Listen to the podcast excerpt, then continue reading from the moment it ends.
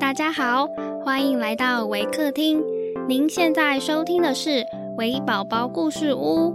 本节目为台湾维客公益行动协会远距陪伴服务项目，透过讲故事的方式，陪伴我们在全球十一个国家、四十八个服务据点的孩子，让疫情所带来的距离不再是距离。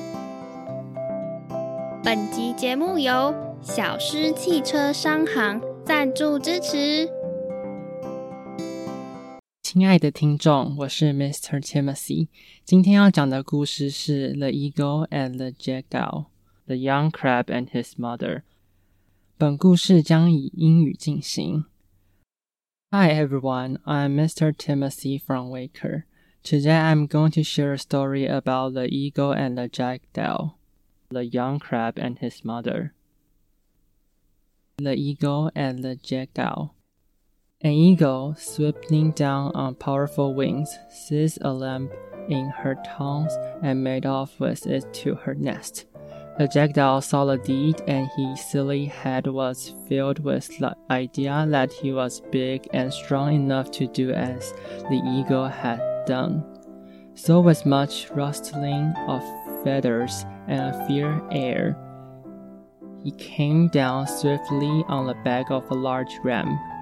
But when he tried to rise again, he found that he could not get away, for his claws was tangled in the wool.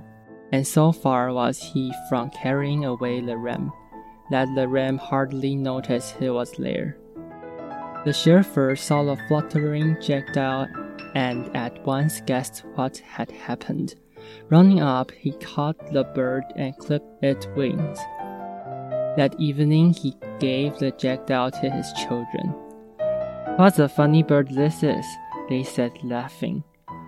What do you call it, father? That is a jackdaw, my children, but if you should ask him, he would say he is an eagle. Do not let your vanity make you overestimate your power. The young crab and his mother. Why in the world do you talk sideways like that? Said Mother Crab to her son. You should always walk straight forward with your toes turned out. Show me how to walk, mother dear, answered the little crab obediently. I want to learn. So the old crab tried and tried to walk straight forward, but she could walk sideways only like her son. And when she wanted to turn her toes out, she tipped and fell her nose. Do not tell others how to act unless you can set a good example.